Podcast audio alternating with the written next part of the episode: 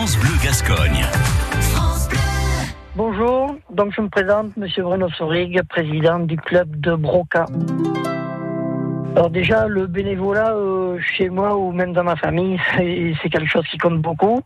Euh, J'ai plusieurs années de bénévolat euh, dans divers, diverses associations, mais le club de Broca, c'est quelque chose, c'est un club de cœur avant tout. Je, je m'étais déjà engagé il y a quelques années en tant que, non seulement en tant que joueur, mais ensuite euh, en tant qu'entraîneur.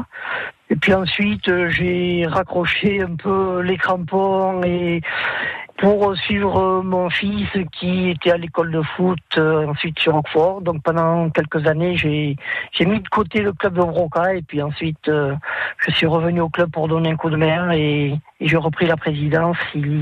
J'attaque ma cinquième saison en tant que président.